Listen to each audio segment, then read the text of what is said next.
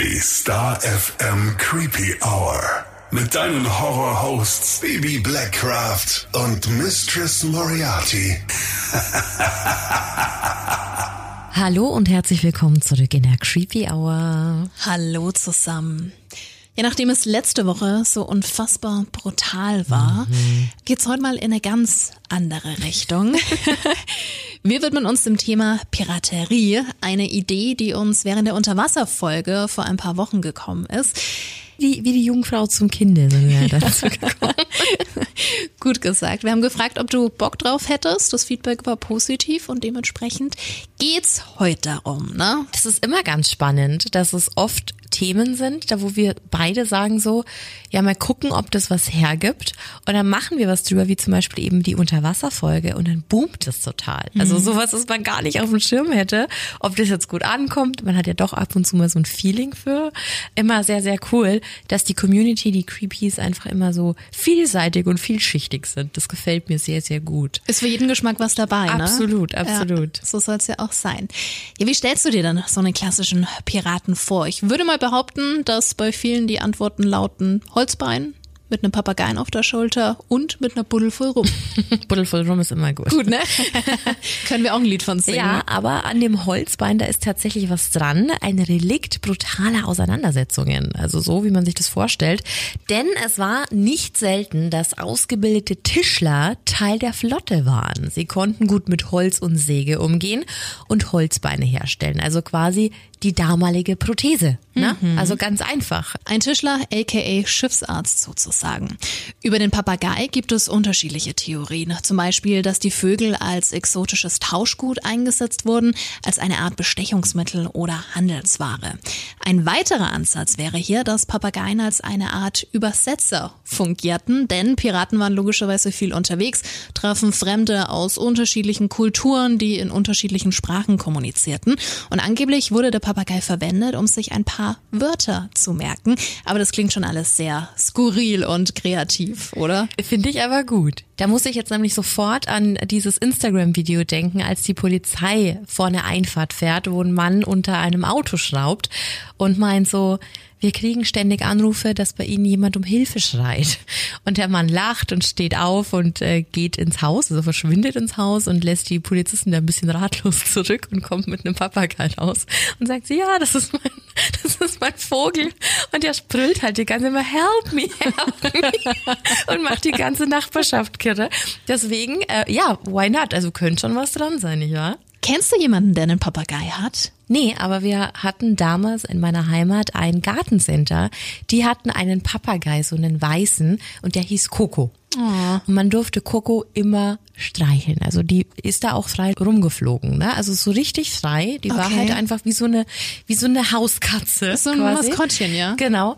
Hatte aber immer ganz viel Angst, weil ich weiß nicht, wie es dir geht, aber mir wurde als Kind immer eingetrichtert, ähm, die beißen dir die, die Fingern ab. Mhm. Ja, weil die so stark ich sind. Auch so, also genau. einfach, ich glaube, meine Mama wollte damit immer nur so, fass den Vogel nicht so oft an, sei vorsichtig und so, ne? Und behutsam. Weil ich hatte immer schon ein bisschen Respekt vor Coco, aber fand die sehr toll. Und die hat dann auch immer so die Haare, also wie nennt man das, die Federn so aufgestellt. Mhm. Ganz toll, ganz tolle Tiere. Es sind tolle Tiere. Kennst du jemanden mit einem Papagei? Ähm, nee, ich hatte mal einen Klassenkameraden, der hatte einen, musste den aber dann weggeben. Da war der ganz, ganz traurig. Aber ich habe so auch noch nie einen gesehen, also jetzt in, in einem Haushalt. Ne? Die werden auch uralt, oder? Ich weiß es gar nicht. Ich glaube schon. Vogelkunde ist jetzt nicht so mein Spezialgebiet, aber spannende Tierchen. Absolut. Definitiv. Vor allem, wenn die alles so geil nachahmen können. Stell dir mal vor, wir hätten hier einen. Eieiei. Das ist ein richtiger Fluchkakadu. Total. Aber Rum, Rum finde ich ja schon gut, ne? Also dieses Klischee des rumtrinkenden Pirats ist ja nicht völlig aus der Luft gegriffen. Mhm. Wasser war ja gefährlicher als zumindest leichte alkoholische Getränke. Es war damals oder ist es heute wahrscheinlich immer noch, wer Seven vs. Wild geguckt hat, äh, sehr schwierig an frisches Wasser zu kommen und es auch zu transportieren, weil oft war eben Wasser nicht sauber und hat zu Krankheiten geführt. Der Rum war dann natürlich äh, die oftmals bessere Alternative nicht wahr? Definitiv. Ja quasi steril. Ja. Es heißt auch, dass Rum und Wasser gemischt wurden. Wir zwei mischen da unseren Rum lieber mit Cola, ne? Ja, und was gehört noch zu einem Pirat bzw. dessen Schiff dazu? Ganz klar eine Piratenflagge. Die ersten sollen tatsächlich rot gewesen sein, bedeuteten kein Pardon.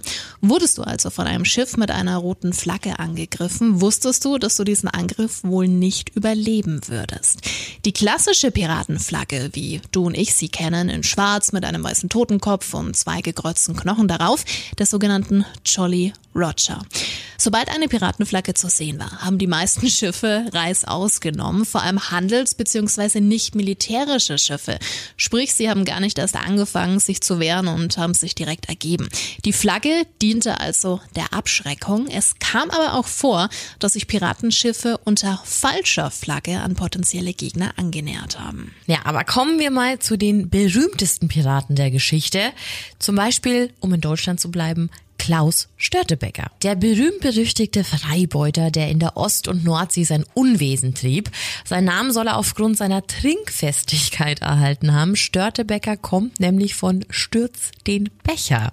Denn der Legende nach soll Störtebecker problemlos vier Liter Alkohol getrunken haben und das auch auf Ex. Also ganz egal, ob Bier, Wein oder Met, ganz egal, vier Liter auf Ex gingen runter. Die Stadt Hamburg hatte diesen angeblichen Sturz Becher, der eine Elle hoch gewesen sein soll, sogar aufbewahrt. Allerdings wurde dieser Becher im großen Stadtbrand 1842 dann zerstört. Man vermutet, dass er aus Wismar kam. Grund hierfür ist ein Eintrag im Wismarer Stadtbuch, einem Gerichtsbuch aus dem Jahre 1380. Es heißt, zwei Männer hätten einen Bürger Wismars so brutal zusammengeschlagen, dass dieser mehrere Knochenbrüche hatte. Einer der Schläger hieß Nicolao Störtebecker. Und aufgrund dieser brutalen Attacke bekamen die beiden Schläger Stadtverbot. Rechnet man, dass Nicolao zur Zeit der Auseinandersetzung ein junger Erwachsener gewesen sein muss, dürfte Störtebeckers Geburtsjahr circa um 1360 gelegen haben. Störtebecker war aber fortan ein Vertriebener. Wir springen ins Jahr 1391. Königin Margarete I. von Dänemark und Herzog Albrecht II. von Mecklenburg führen Krieg. Es geht um die Herrschaft über Skandinavien. Um seinen Verwandten, dem schwedischen König, zu Hilfe zu kommen, wirbt Herzog Albrecht II. Partisanen an, auch Freibeuter genannt, die feindliche Schiffe mit offizieller Genehmigung überfallen durften. Also eine staatlich lizenzierte Piraterie, die in Form eines Kaperbriefs erfolgte. Den gab es in zweifacher Ausführung. Ein Exemplar verblieb bei der Admiralität. Das zweite Papier erhielt der Kapitän des Schiffs, damit er nachweisen konnte, dass er im Namen des Königs auf Raubzug war. In der Theorie haben wir hier für beide Parteien eine Win-Win-Situation, der die Beute aufgeteilt wird. Für die Freibeuter also auch ein attraktives Angebot und damit eine Chance an Güter und Reichtümer zu kommen, vorausgesetzt sie überleben den Angriff. Du musst bedenken, dass damals weniger mit Feuerwaffen gekämpft wurde und eher mit Armbrüsten und fortlaufend auch mit Nahkampfwaffen wie Beilen und Dolchen, also schon ganz schön brutal. Störtebecker segelte vermutlich mit einer Kocke, einem 20 bis 30 Meter langen Schiff, das auch bei stärkerem Seegang sicher, aber mit 11 kmh auch eher langsam war. Falls du dich schon einmal mit Klaus Störtebecker auseinandergesetzt hast, bist du eventuell auch auf den Begriff Vitalienbrüder oder den Vergleich Robin Hood der Meere gestoßen. Robin Hood kennen wir alle, stiehlt von den Reichen, gibt den Armen und das soll auch auf Störtebecker und seine sogenannten Vitalienbrüder zugetroffen haben, denn wir erinnern uns, Königin Margarete I. von Dänemark Dänemark besetzte 1391 Stockholm. Störtebecker schaffte es, die schwedische Bevölkerung mit Viktualien, also mit Lebensmitteln zu versorgen. Daraufhin benannte man sie nach den französischen Viktualien oder Vitalienbrüdern, die im 14. Jahrhundert im Krieg gegen England das Heer mit Lebensmitteln versorgten. Und den Begriff kennst du auch beispielsweise aus München, vom Münchner Viktualienmarkt. Ein paar Jahre lang konnte Störtebecker sein Unwesen treiben, bis er mit dem Friedensabkommen von 1395 seinen Auftraggeber verloren hatte. Die Viktualienbrüder ließen sich auf der Insel Gotland nieder und begangen auf eigene Rechnung Schiffe zu überfallen. Als Likedeler, als Gleichteiler verteilten sie ihre Beute untereinander gerecht und gaben Armen davon ab. Ihr neuer Leitspruch hieß Gottes Freunde aller Welt Feinde. Der Deutsche Orden vertrieb die Vitalienbrüder drei Jahre später von Gotland. Am 22. April 1401 geht Störtebeckers Schiff namens Toller Hund der Legende nach durch einen Spitzel, der flüssiges Blei in Steuerruder gießt, den Hamburger Schiff Bunte Kuh bei Helgoland ins Netz, einem der Stützpunkte Störtebeckers. Es sollen 40 Vitualienbrüder getötet und rund 70 von ihnen in Ketten nach Hamburg gebracht worden sein. Am Grasbrock der Elbinsel vor Hamburgs Hafen Hafeneinfahrt soll es am 21. Oktober 1401 zur Hinrichtung Störtebeckers gekommen sein. In manchen Quellen steht auch der 20. oder 22. Oktober, da gehen die Angaben auseinander. Aber Fakt ist, der damalige Bürgermeister Hamburgs äußerte, dass die Männer überleben würden, an denen Störtebecker nach seiner Enthauptung noch vorbeilaufen würde. Er wurde enthauptet und soll ohne Kopf noch an einigen Männern vorbeigegangen sein, bis ihm der Henker wohl den Richtblock vor die Füße warf und Störtebecker stürzte. In einigen Quellen steht, dass er noch an drei bis fünf Männern vorbeilief, in anderen wird von elf Männern gesprochen, aber Hand aufs Herz ist doch alles sehr unwahrscheinlich, ne, dass da was dran ist. Fest steht, der Bürgermeister brach sein Wort und ließ alle mitgefangenen Störtebeckers töten. Besonders spannend ist die Tatsache, dass Störtebecker anscheinend mit einem Schwert enthauptet wurde. Das niedrige Volk, zu dem er zählte, wurde aber normalerweise enthauptet. Enthauptungen waren damals ausschließlich Adeligen vorbehalten. Es war außerdem nicht ungewöhnlich, dass die Köpfe anschließend auf Pfähle gesteckt und zur Abschreckung an der Küste aufgestellt wurden. Störtebeckers Schädel wurde 1878 beim Bau der Speicherstadt auf dem Grasbrock entdeckt.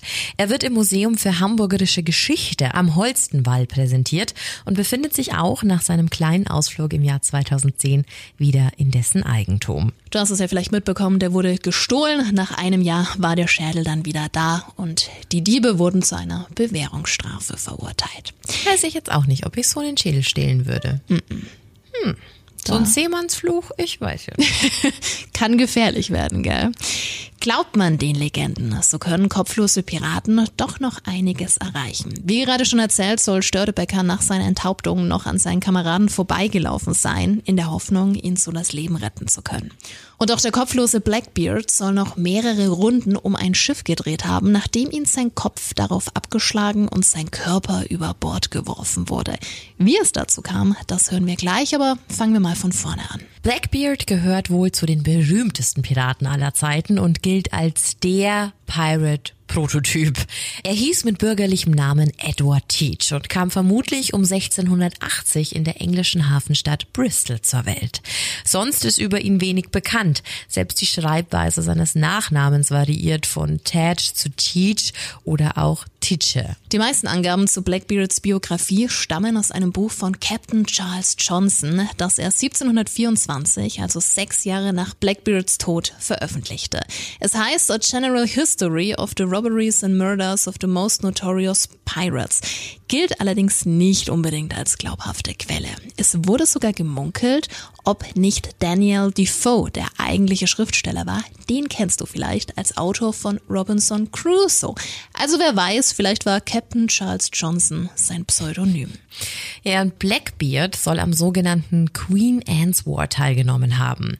Einem Konflikt zwischen den europäischen Mächten im frühen 18. Jahrhundert, in dem England und Frankreich um die Vorherrschaft der neuen Welt kämpften. Nachdem dieser Krieg 1713 beendet wurde, war Blackbeard ja arbeitslos. Ne? Also vorbei war es mit den Raubfällen im Dienste der Majestät.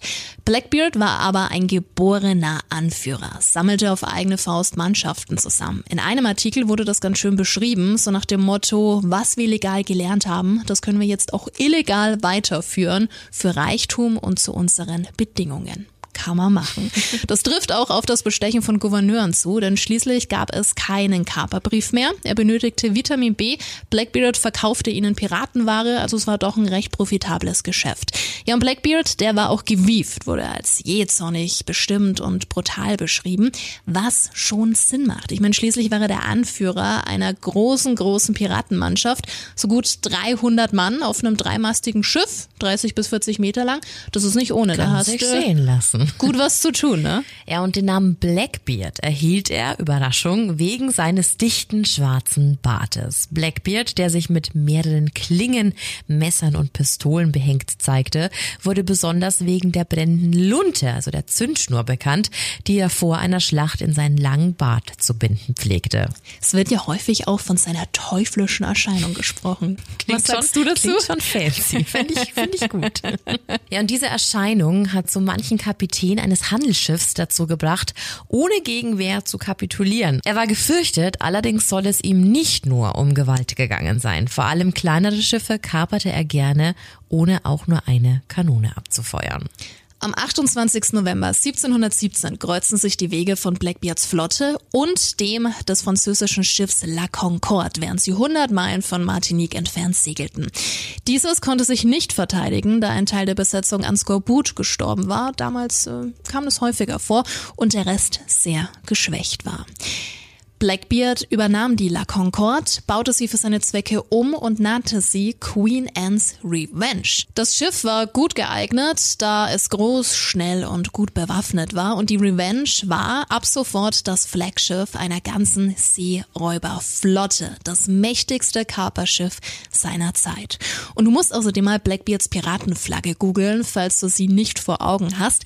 Die war recht ungewöhnlich. Du siehst ein Skelett, das eine Sanduhr und einen Speer in den Händen hält. Und daneben siehst du ein blutendes Herz, welches das Skelett mit dem Speer aufzuspießen versucht. Das blutende Herz soll bedeuten, dass die Seelen nun dem Tod, nämlich dem Skelett gehören und die Sanduhr soll den Opfern zeigen, dass ihre Zeit abgelaufen ist. Der Speer verspricht ein schnelles Ende, also sehr durchdacht. Absolut. Apropos Ende. Erbeutete Waren veräußerte Blackbeard vorzugsweise in North Carolina, wo ein korrupter Gouverneur, mal wieder, sich gern an dessen Geschäften beteiligte und den Piraten dafür Schutz bot. Als das Treiben der Seeräuberbanden den regulären Handel in den Gewässern fast zum Erliegen brachte, wandten sich betroffene Kaufleute hilfesuchend an den Gouverneur im Nachbarstaat Virginia. Der setzte umgehend auf Blackbeard die höchste Kopfprämie auf einen Piraten aus. Blackbeard aber war davon absolut unbeeindruckt, ließ sich nicht ansatzweise abschrecken, machte immer weiter, wollte mehr Macht bis zu diesem 22. November 1718. Im entscheidenden Duell mit Royal Navy Kommandant Robert Maynard brach Blackbeard schließlich mit fünf Schuss und über 20 Stichwunden zusammen. Beim Anblick ihres toten Kapitäns gaben die übrigen Piraten auf. Zur Abschreckung ließ Maynard den Kopf des Piraten am Bug seines Flaggschiffes aufhängen. Der übrige Leichnam wurde ins Meer geworfen. Der Legende nach soll der kopflose Blackbeard noch siebenmal um das Schiff geschwommen sein, bevor er endgültig auf den Meeresboden sank. Glaubst du das? Nein, glaubst du nicht. Nein. Aber ich finde, man hat so vor Augen. Ich bin die ganze Zeit beim Fluch der Karibik. Ich habe super viele Jack Sparrow-Momente gerade im Kopf. Mhm. Ist ja alles auch äh, ja inspiriert. Macht so richtig Lust auf Rum. Rum fehlt jetzt eigentlich, ne? Stimmt, ja. Ja, so kopflose Geister gibt's ja auch immer mal wieder. Ist auch voll so ein Piratending, mhm. oder? Passt halt total gut. Klar. Ja, und Blackbeard siehst du ja auch immer wieder, hörst du immer wieder. Es wird auch noch viele Jahre später aufgegriffen. Ich habe jetzt auch gelesen in der nächsten, ohne zu viel zu spoilern, Outer Banks Staffel in der vierten. Da wird Blackbeard auch nochmal ein Thema Echt? sein. Ja, okay. ja. Kommt aber erst, glaube ich, Mitte 2024 raus. Also da müssen wir uns noch ein bisschen gedulden. Das alles, was man jetzt aus der Popkultur kennt, oder? Das ist ja ganz viel die Blaupause von Blackbeard. Schon, schon der Prototyp. Und weißt du, was mir noch gerade eingefallen ist? Mhm. Ich war im Hamburg Dungeons und zwar vor, ich weiß es nicht, also es ist, äh, war vor meinem letzten Besuch, da war ich auch im Dungeons und die haben die Geschichte so ein bisschen geändert. Da ging es nämlich mal wirklich um die komplette Geschichte von Stöttebecker. Ach cool. Ja, das war sehr, sehr cool und der findet jetzt auch noch seinen Platz da drin, auch wenn die Geschichte sich sehr gewandelt hat, um was es da geht. Aber das fand ich sehr spannend, dass die das so mit einbezogen haben. Deswegen wusste ich, als wir uns vorbereitet haben, ach, das ist doch der, der noch gelaufen ist. Und das habe ich nicht in der in Geschichte gelernt in der Schule. Nein, das habe ich im Dungeons in Hamburg gelernt. Also Bildungs, Bildungsauftrag erfüllt, hat gut funktioniert. Das ja. auf jeden Fall. Und wir haben ja ganz, ganz viele tolle Creepies in Hamburg tatsächlich. Das stimmt. Was mich immer noch überrascht, dass die unseren Dialekt äh, hören können, aber es ist sehr, sehr schön. Dass die das abkönnen? Ja, du? wirklich. Ich finde es auch immer sehr verwunderlich, dass wir überhaupt Hörer außerhalb von Bayern und beziehungsweise Franken haben. Wir freuen uns sehr. Ja, bisher haben wir ausschließlich über männliche Piraten gesprochen, aber es gab auch doch die ein oder andere Frau in der Geschichte der Piraterie. Zum Beispiel die Irin Grace O'Malley aus Irland. Ja, oder auch Anne Bonny und Mary Read. Anne Bonny und Mary Read sind zwei einzige namentliche verbürgerte Piratinnen aus der goldenen Zeit des Piratentums, also so circa 1690 bis 1725. Zunächst noch als Männer verkleidet wurden sie dank ihres Engagements und Mutes bald als Frauen auf ihren Schiffen anerkannt. Eine extreme Seltenheit in dieser Zeit. Sie segelten gemeinsam in der Karibik, egal ob als Mann oder als Frau verkleidet. Und während Bonnie am Ende wohl eines natürlichen Todes starb, verendete Reed in einem jamaikanischen Gefängnis. Anne Bonny und Mary Read waren nicht nur berüchtigte Seeräuberinnen, sondern auch ein Liebespaar. Ihr Mythos wird bis heute romantisiert. Aber grundsätzlich galt, wer Frauen an Bord schmuggelte, dem drohte gar die Todesstrafe. Allgemein ist es schon sehr spannend, wie Piraten mit Strafen umgegangen sind. Ich meine, sie waren ja die vermeintlich Gesetzlosen. Ja, bei Kameradendiebstahl etwa drohte Markierung, also das Abschneiden der Ohren oder der Nase. Im Wiederholungsfall wurde der Täter auf einer einsamen Insel ausgesetzt mit einer Waffe und einem einzigen Schuss. Eine weitere Regel war, dass Streitigkeiten ausschließlich an Land ausgetragen wurden in Form eines Duells. An Bord waren Auseinandersetzungen verboten. Was würdest du dir eher abschneiden lassen? Die Ohren Die Ohren. oder die Nase? Die Ohren. Ich auch die Ohren. Die Nase, das ist ja schrecklich. Lass uns aber über schönere Dinge sprechen. über Schätze. Zum Beispiel über den Schatz der 1717 gesunkenen Wither. Das britische Schiff wurde von Captain Black Sam Bellamy gekapert. Im April des Jahres ging es nach einem schweren Sturm 400 Meter vor der Küste Neuenglands unter. Von knapp 150 Mann an Bord überlebten gerade mal zwei. Ja, und versunken waren natürlich auch Schätze von insgesamt 50 Plünderungen. Seit Anfang der 80er Jahre konnten mehrere hunderttausend Fundstücke dokumentiert werden. Gold, Kanonen und so weiter. Bis heute sollen irgendwo da draußen noch über 400.000 Münzen liegen. Also so ein richtiges Piratenschätzchen. Jetzt denkst du dir vielleicht, Moment mal, die Technik heutzutage ist doch so weit fortgeschritten, dass die Suche eigentlich kein Problem darstellen sollte. Aber ja, fast. Denn die Suche und damit einhergehenden Tauchgänge, die können ganz schön tricky sein. Das Wrack liegt am Rande einer Brandungszone, also einem Küsten- oder Seeuferbereich, in dem die Wasserwellen anlaufen, sich überstürzen und seewärts wieder abfließen. Du kennst das Ganze bestimmt. Damit ein Forschungsboot an der richtigen Stelle hält, werden durchschnittlich sieben Anker benötigt. Zudem ist auch der Ozeanboden ja immer in Bewegung und auch die von Archäologen ausgehobenen Gruben fallen innerhalb kürzester Zeit wieder zusammen. Also so nah und doch so fern wäre schon interessant zu wissen, was da alles noch versteckt liegt, oder? Vor allem so eine Goldmünze, so eine typische Ich wollte Piratengoldmünze. sagen, was würdest du als erstes mit so, so, so einer Truhe voll Goldstücke machen? Mich Drin baden? reinlegen. Wie Dagobert Duck? Vielleicht. Du? Ja, auch.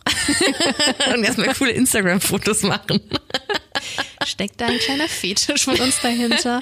Man Ach, aber ich glaube schon cool. Es wird, man wird ja von klein auf so erzogen. So. Aber ist schon cool. Irgendwie einfach schon die Suche danach ist schon so spannend. Es hat so ein Abenteuer. Ja. Und erstmal draufbeißen, ob es überhaupt echt ist. Oh, diese, diese Schokogoldtaler von früher, die habe ich Hattest du die geliebt. auch immer, ja? Natürlich. Die klebten dann so schön an den Zähnen und, am am Gaumen, Gaumen. weil, weil ja so ein bisschen karamellig mit drin war. Ne? Ja, aber zurück zum Goldschatz. Da gab es natürlich auch noch mehr. Zum Beispiel den Goldschatz von La Buse. Seit Jahrhunderten versuchen Menschen, dieses ungelöste Rätsel zu knacken und den milliardenschweren Schatz zu finden. Aber der französische Pirat Olivier La Buse Bürgerlich, Lavasseur war nicht dumm, denn angefangen hat alles mit dem portugiesischen Schiff. Nossa Senhora do Capo e Sao Pedro war wahrscheinlich falsch, aber Klang lassen gut. wir jetzt mal so. ähm, und das galt mit über 70 Geschützen als äh, unbesiegbar. Also Nossa. Nossa. Bis es vor der Insel La Réunion im Indischen Ozean ankern musste, um Sturmschäden zu reparieren. Und genau diese Gelegenheit nutzte Labus. Er kenterte das Schiff und fand eben diesen unfassbar wertvollen Schatz, bestehend aus Gewürzen, Schmuck, den edelsten Stoffen, Rohdiamanten, Gold und Silber, also alles, was das Piratenherz begehrt. Das war schon was ganz Besonderes. Allerdings hatte Labus nicht viel von diesem Schatz, denn neun Jahre nach dem Überfall, 1729, wurde er auf Madagaskar geschnappt und zum Tode verurteilt. So schnell kann's gehen. Yep. Ja, und jetzt wird spannend. Kurz vor seiner Hinrichtung soll er zu den Wachen gesagt haben, mit dem, was ich hier versteckt habe, könnte ich diese ganze Insel kaufen. Danach warf er den Zuschauern einen Zettel zu und sagte, mein Schatz demjenigen, der dies versteht. Darauf zu sehen ist ein Kryptogramm, ein Geheimtext, den bis heute niemand lösen konnte. Wir haben das Kryptogramm auch gerade mal geöffnet. Das kannst du ganz einfach googeln, Labus Kryptogramm. Und es ist schon krass. Du, Bibi, hast ja gesagt, erinnert dich sehr an die Zodiac-Briefe. Schon, oder? Mhm. Erkennst du irgendwas? Nein, natürlich nicht würde ich nicht hier sitzen. Und es ist halt einfach so heftig, weil bis heute konnte dieses Rätsel nicht gelöst werden. Seit 1729 oder in manchen Quellen heißt es auch 1730. Das ist ja ewig. Vielleicht gucken wir uns das mal näher an. Sollten wir zwei uns mal auf die Suche machen. Gibt's da auch nicht so, also es gibt ja auch Experten, die sowas super gut lösen können. Es gab ja, also auch jetzt zum Beispiel im Fall vom Zodiac, gab es ja drei Leute, die sich da zusammen mhm. äh, hatten. Finde ich immer wieder faszinierend, wenn es in unserer ganzen technischen und vernetzten Zeit noch Dinge gibt, die unaufgeklärt sind und ungelöst sind. Also wenn ich so ein Talent hätte und es um so einen milliardenschweren Schatz gehen würde, ich würde jede Minute investieren. Meinst du, das sind jetzt noch Milliarden? Weiß er nicht. Aber ja, ich glaube, es hat Inflation. ja, aber es hat auch einen unfassbaren Sammlerwert. Ja, also wenn du klar, dir überlegst, was dir da weltweit Museen für zahlen würden. Aber wie gesagt, ich glaube, es ist spannender, sich auf die Suche zu begeben, als das Ding dann in Händen zu halten. Denkst du, dass es dann recht ernüchternd wäre? Ach, ich glaube, es geht einfach. Es, der Weg ist das Ziel. weißt du, wo mein Weg mich auf jeden Fall niemals hinführen wird? Wohin? Nach Japan. Denn Anfang des Jahres hat ein Taucherpaar vor der Küste Japans einen lebenden Riesenkalmar gesehen und gefilmt. Für mich ein absoluter Albtraum. Ist es zwar keine Qualle, reicht aber trotzdem. Riesenkalmar ist ja auch so ein Thema, was ja direkt zur Piraterie gehört. Ich wollte gerade sagen, das ist ja voll das Seeungeheuer. Voll, voll das, das Seeungeheuer. Mhm. Gibt's da nicht sogar? Nee, das war ein Tintenfisch in Fluch der Karibik, oder? Naja, Tintenfisch, Kalmar geht ja alles was so ein ist, bisschen. Was, was, was ist denn das, was da so aus dem, aus dem Wasser kommt? War das im zweiten Teil? Da, ja, die, die, die Hexe darauf beschwört. Ich habe das ist schon ah, so lange her. Die Hexe mit dem Glas voll Dreck? Ja, genau. Die war das, ja. Oh Gott, jetzt habe ich bestimmt den Hass aller äh, Fluch der Karibik-Fans auf mich gezogen, weil ich mich null auskenne. Ich habe alle mal gesehen, aber ich habe sie nicht mehr auf dem Schirm. Du auch? Ja, ja. Ah ja, gut, okay. Klar damals auch immer im Kino. Walfänger wissen auf jeden Fall, dass es riesige Kalmare gibt, weil man sie in den Mägen von erlegten Pottwalen immer mal wieder findet. Also es sind wirklich Monster-Tintenfische und Legenden, die ja dann Schiffe in den Abgrund reißen. Es gibt sogar von früher Seekarten, die dich dann wirklich von diesen Kreaturen bewahren sollen. Da heißt es dann, in der Ecke gibt's dieses Viech, in der Ecke das.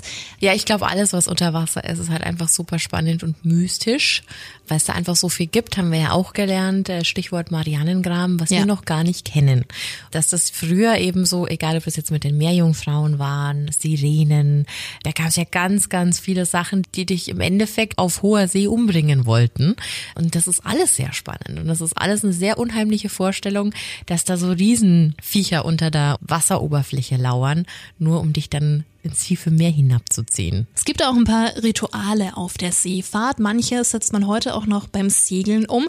Zum Beispiel, dass der erste Schluck aus einer Sherryflasche Rasmus geopfert wird, dem Meeresgott. Es geht auf heidnische Opferpraktiken zurück und man versucht so eben mit Opfern die Geister zu besänftigen. Kann also nicht so schaden. der erste Schluck auf die Straße geht dann quasi, ja, wenn man an jemanden Verstorbenen denkt, geht der erste Sherry ins Meer. So ungefähr. Ah, okay. Ist ein guter Vergleich, ja.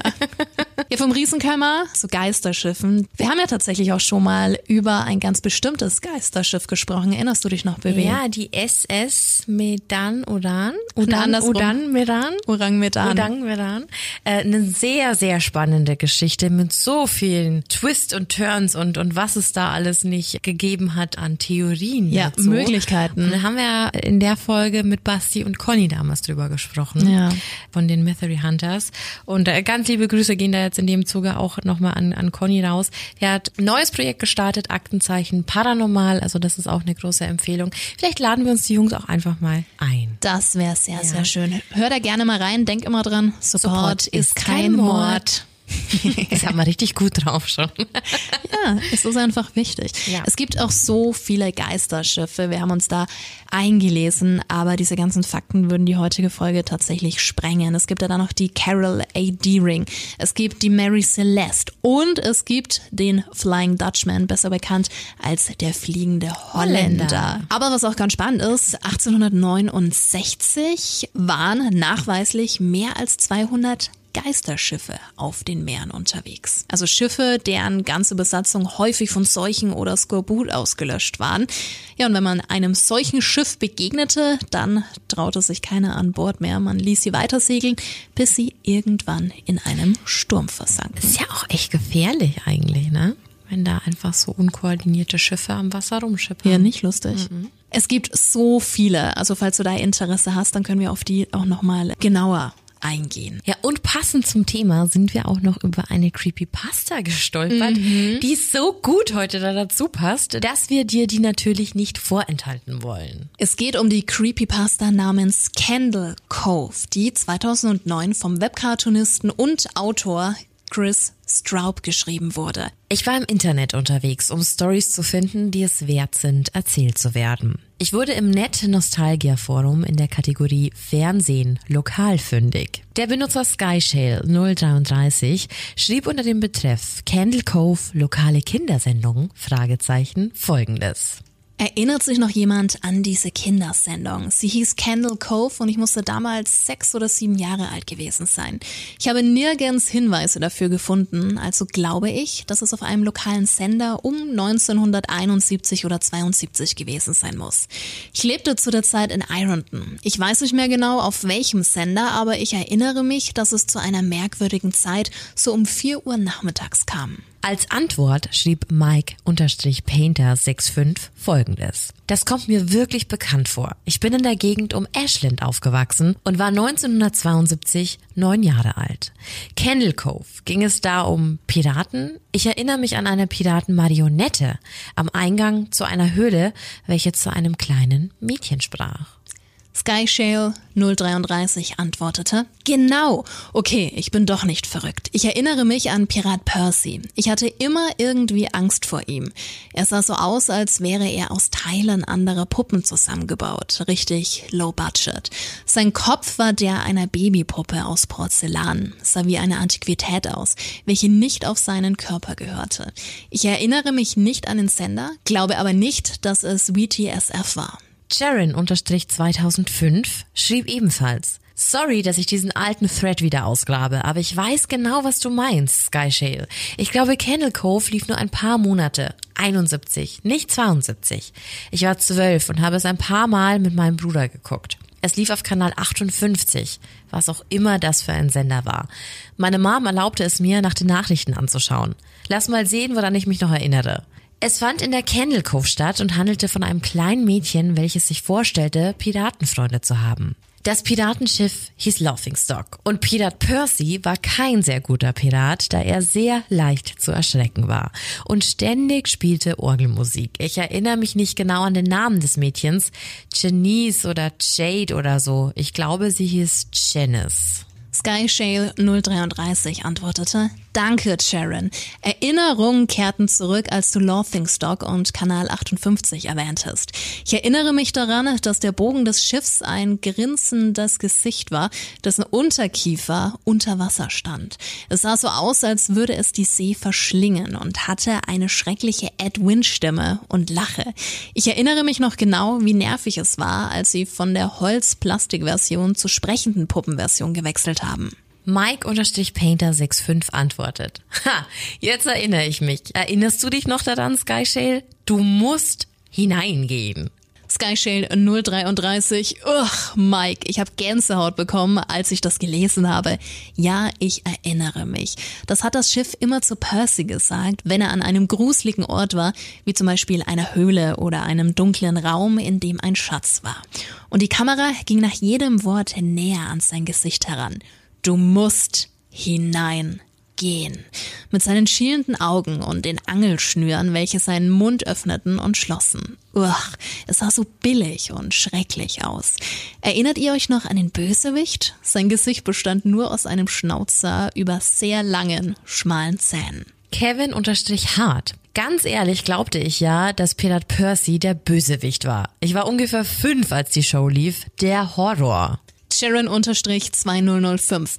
Diese Puppe mit dem Schnauzer, das war nicht der Bösewicht, das war sein Gehilfe, Horace Horrible. Er hatte auch ein Monokel. Ich dachte immer, das würde bedeuten, dass er nur ein Auge hätte. Ach ja, der Bösewicht war eine andere Marionette, der Skin Taker. Ich kann nicht fassen, was unsere Eltern uns haben schauen lassen. Kevin unterstrich hart. Oh Gott, der Skintaker. Was für eine Kinderserie haben wir denn da geguckt? Ich konnte nie auf den Bildschirm gucken, wenn der Skintaker da war. Er kam immer aus dem Nichts. Einfach ein dreckiges Skelett, das diesen braunen Zylinder und das Cape trug. Und seine Glasaugen, die zu groß für seinen Schädel waren. Jesus Christus. Skyshale 033 waren sein Hut und sein Cape nicht total merkwürdig zusammengenäht? Sollte das Kinderhaut sein? Mike-Painter65. Ich glaube schon. Und sein Mund öffnete und schloss sich nicht, sondern sein Unterkiefer ging nur vor und zurück. Ich erinnere mich daran, wie das kleine Mädchen fragte, warum bewegt sich dein Mund so? Und der Skintaker schaute nicht das Mädchen an, sondern die Kamera und sagte, um deine Haut zu malen. Skyshell 033. Ich bin so erleichtert, dass sich auch noch andere Leute an diese schreckliche Sendung erinnern. Ich hatte damals immer diesen fürchterlichen Albtraum, in dem, nachdem der Jingle endete und die Show in Schwarz überblendete, alle Charaktere da waren. Die Kamera schnitt zu jedem einzelnen Gesicht und sie alle schrien und machten komische Bewegungen. Nur am Schreien. Das Mädchen stöhnte und weinte, als ob sie das Ganze schon Stunden durchmachen musste. Ich wachte häufig von diesem Albtraum auf.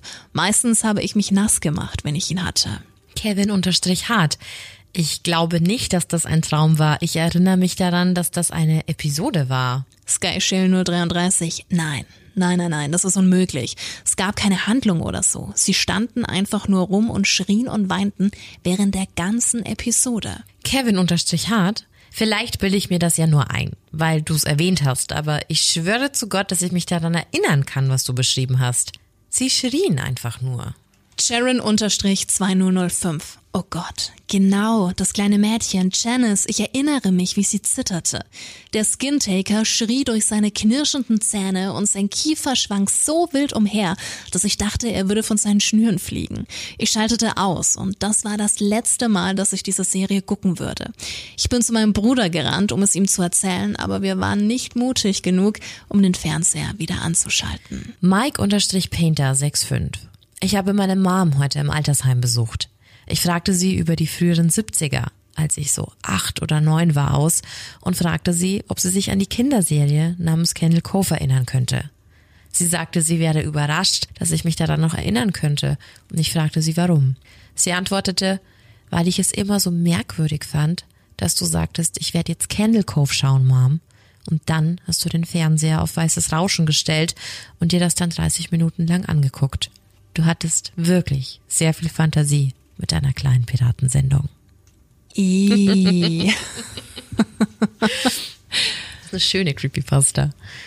Es Ja. ist so ein bisschen der Mandala-Effekt, wenn man sich an irgendwas erinnert. Der Mandala-Effekt. was- Stimmt, ja. Was andere auch vermeintlich gesehen haben, was es aber so gar nicht gab. Und das sind wir wieder bei der Kinderfantasie oder auch Nicht-Fantasie. Das weiß man ja in diesem Fall nicht. Bisschen so wie Shamrock hier aus Halloween 3. Every day is Ja. Halloween, Halloween. Und dann werden alle abgemetzelt mit den, mit den Masken. Eine Kindersendung, die einen Skin-Taker beinhaltet, ne? Nicht ganz so lustig. Damit ich deine Haut malen kann. Da, da sind wir auch wieder bei den gruseligen Puppen. Puppen immer. Don't like it. Immer. Warst du früher im Kasperle-Theater?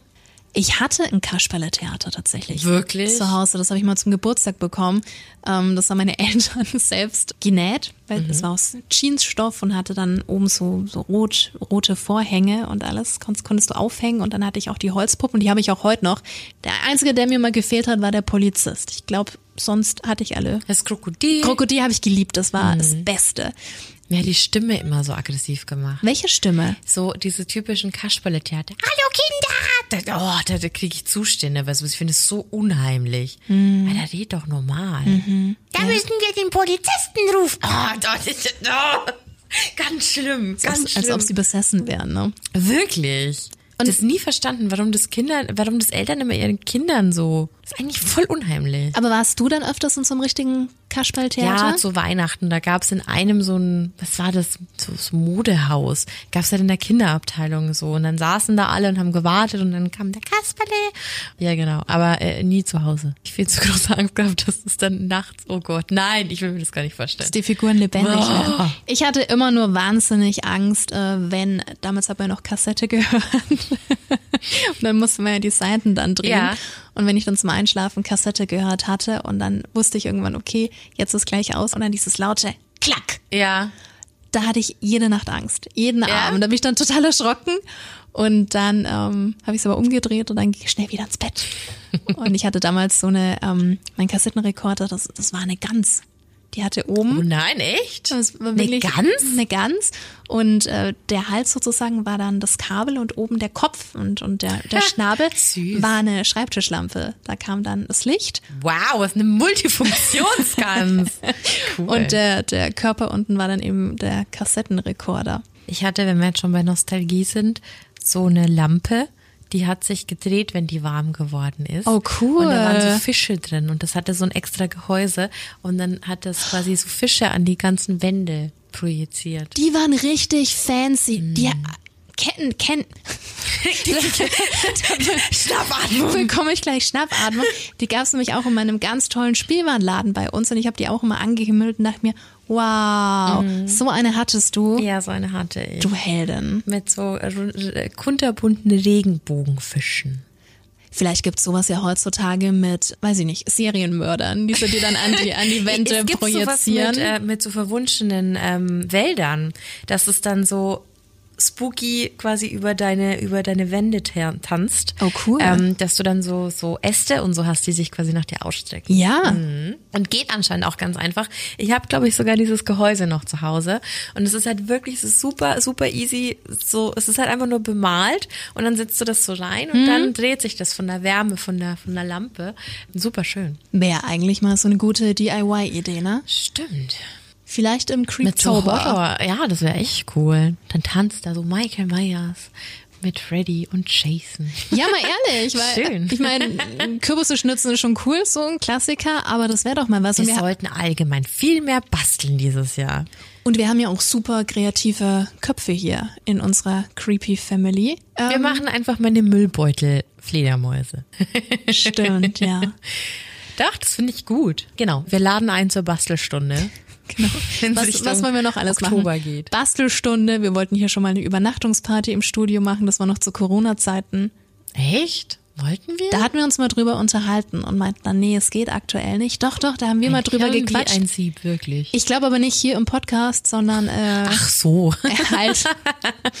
Doch, das weiß ich noch. Da hatten wir drüber gequatscht, dass wir eigentlich so einen, ähm, na, wie heißt das? Projektor? Ein Beamer? Ein Beamer, danke.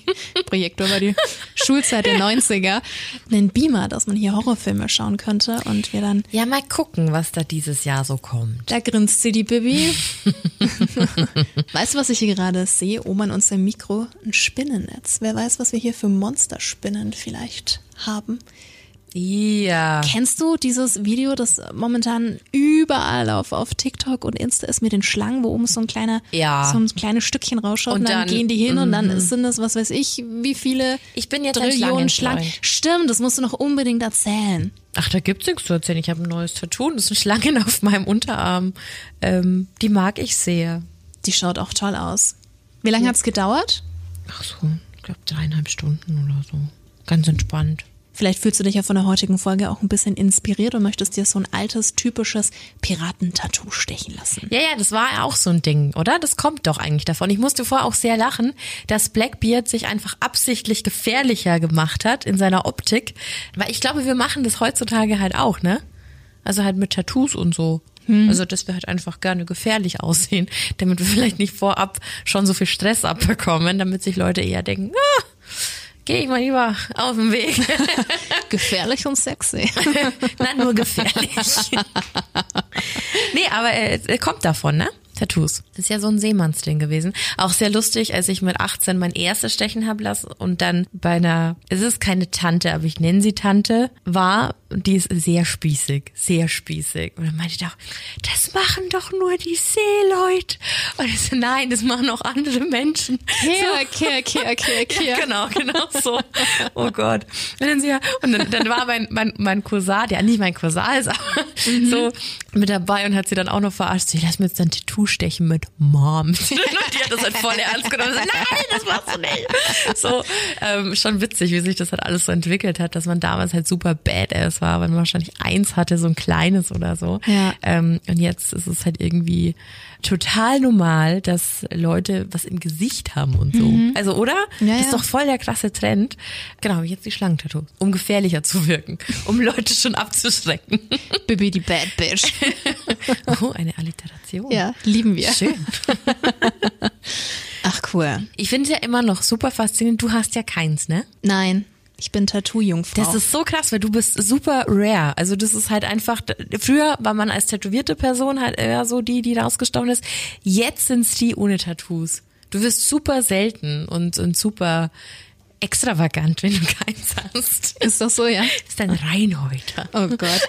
Kollege Julian tatsächlich, der hat auch keins. Und sonst sind hier bei StarFM bei uns im Team alle tätowiert. Stimmt. Julian und ich sind die einzigen. Bei Wolfi weiß ich's nicht. Hier. Nee, Wolfi hat glaube ich auch nicht. Wolfi hat, vielleicht hat er eins und hat's uns noch nicht Er verraten. hat, wir hatten meinen anderen Kollegen, der ganz lange hier war und der, der hat auch immer voll so auf Tattoo frei und so gab's auch mal bei Facebook ganz lange so eine Seite. Mhm. Kennst du die? Glaube ich, gibt's immer noch. Super geil, so, wo sich halt Tätowierte selber nicht so ernst Ja, nehmen. ja.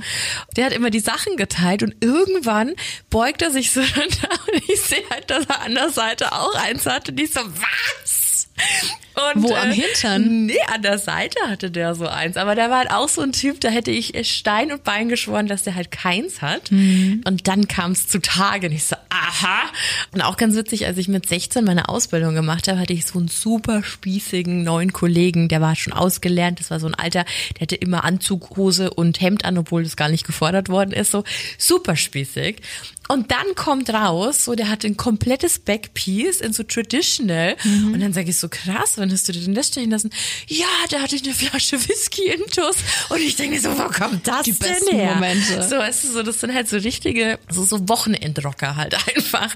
So, und äh, immer ganz lustig, wer alles Tattoos hat, ja, tatsächlich. Ja, aber gerade dieser Überraschungseffekt ist ja auch schön und kann sehr spannend sein. Das stimmt, aber wenn ich jetzt noch einen, irgendwie so ein, sorry für den Ausdruck, so einen, so einen weißen Fuckboy auf Instagram sehe, die diese Tattoo-Challenge jetzt mitmachen mit so, I'm an angel in disguise und dann ziehen die ihr Shirt aus und dann haben die ein 5 auf 5 Zentimeter großes Tattoo, das Love oder so sagt, an der Rippe und sagen dann so, sie sind jetzt badass, weil sie tätowiert sind. Und dann denke ich mir immer so, Alter, nee, zieh das T-Shirt wieder an, so, was soll das denn?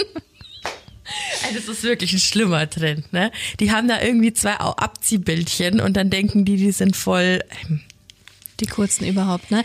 Gut, soll jeder machen, wie er meint. Ich kenne mich da ja überhaupt nicht aus, aber ich denke mir halt, wenn ich schon dieses ganze Geld in die Hand nehme und ausgebe und in, in mich investiere, dann fahre ich doch zu den besten Tätowierern überhaupt, oder? Was sagst du als Expertin? Jetzt nochmal kurz einen, einen Abschluss hier. Nein? Ach, doch, äh, ja, klar, also du, du entwickelst ja deinen Stil und was dir halt gefällt so. Aber ich glaube, es gibt halt immer noch super viele Menschen, die sich überlegen, dass sie jetzt, also no front, wenn es jemand hat, aber jetzt ein Unendlichkeitszeichen am, am Handgelenk haben wollen. Und da fliegen dann noch Vögel raus oder so. Also dieses typische Bullshit-Bingo, dass man mit so, mit so kleinen Tattoos, die ja für jemanden ganz wichtig und toll und super wirken können oder Bedeutung haben können. Ich glaube, dass es schon noch nach wie vor halt super viele gibt, die sowas stechen. Ich bin mir sicher, dass bei mir auch viele sagen würden, so, das würde ich mir niemals stechen lassen, so. Also es kommt ja immer auf die Person drauf an. Ja, Dir muss es gefallen und diese ganze Scheiße so von wegen, was machst du denn mal, wenn du alt bist? Ja, ich sehe verdammt cool aus, ähm, ist, glaube ich, die beste Antwort, die man darauf geben kann. Soll doch jeder so machen, wie er will und wie er es mag. Ohne Tattoo oder mit Tattoo ist doch wurscht. Du sollst nur nicht rumposen, wenn es da nichts zu posen gibt. So, that's it. Das war das Wort zum Dienstagabend. Ja. Den haben wir jetzt und ich würde sagen, wir beide machen Feierabend. Bitte. Ich muss nämlich morgen um 4 Uhr aufstehen. I know. Ja, ist ja schon nicht ohne, ne? Von daher geht's jetzt schnell heim ins Bett. Und dann hören wir uns wieder nächste Woche, denn Freitag um 13 Uhr kommt eine neue Folge. Wie immer, pünktlich wie die Maurer. Ei, ei. Und eine Buddel voll rum. Und eine Buddel voll rum, die gönnen wir uns jetzt dann daheim. In diesem Sinne, vielen Dank fürs Zuhören. Bleib gesund. Das sowieso. Keep it real. And scary on. Bye bye. Ciao.